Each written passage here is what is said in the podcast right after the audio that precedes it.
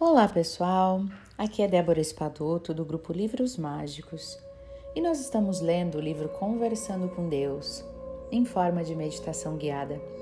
Então, tudo o que você precisa fazer é sentar confortavelmente, fechar seus olhos, deixar que a sua mente e o seu corpo se unam em um só e você possa olhar para dentro, estar presente com seu eu interior enquanto ouve essas palavras.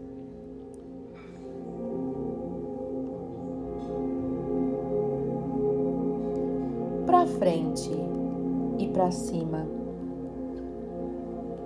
Mantenha uma atitude mental positiva, construtiva e seguirá para frente e para cima, ao encontro de Deus.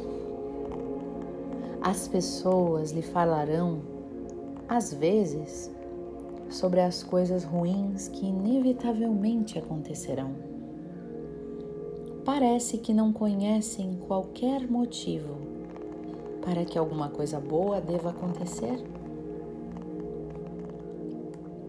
E dizem que a oração é um estado de desejo ansioso. Para elas, isso representa um desejo de que não pode ser realizado ou que é bom demais para ser verdade. Tudo que é bom pode ser verdadeiro e tudo que é maravilhoso pode sim durar.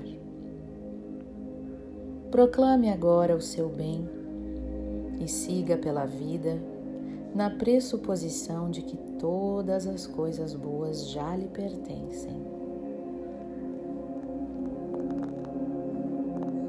O desejo bate à porta de cada coração é a voz interior que nos diz: suba mais alto.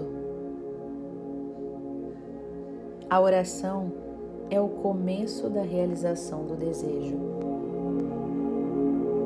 Se o pensamento ansioso é desejar alguma coisa sem realizá-la, então quem é o pensador ansioso? É aquele que não compreende a oração deseja saúde, riqueza, prosperidade e expressão verdadeira, mas diz em seu coração: não acredito e não tenho fé. Em outras palavras, ele carece de fé e de confiança a que o princípio eterno da vida responde em todos nós.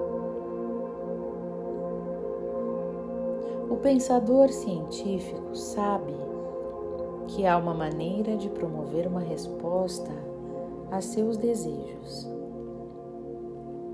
Reconhece a existência de uma lei subjetiva interior que responde à sua fé e à sua convicção. E compreende que receberá se orar com fé. Sua fé está bem firmada e ele se encontra em paz profunda. Uma pessoa assim formulou seu pedido a outra mente e sabe que será sim atendida. Não olhe para o topo da montanha e diga é impossível. Você está na verdade. Sua visão está no cume e a fé o levará até lá.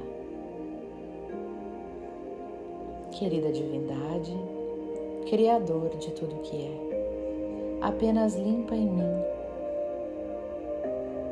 toda a minha dúvida e descrença de fé. Sinto muito, me perdoe, te amo e sou grato.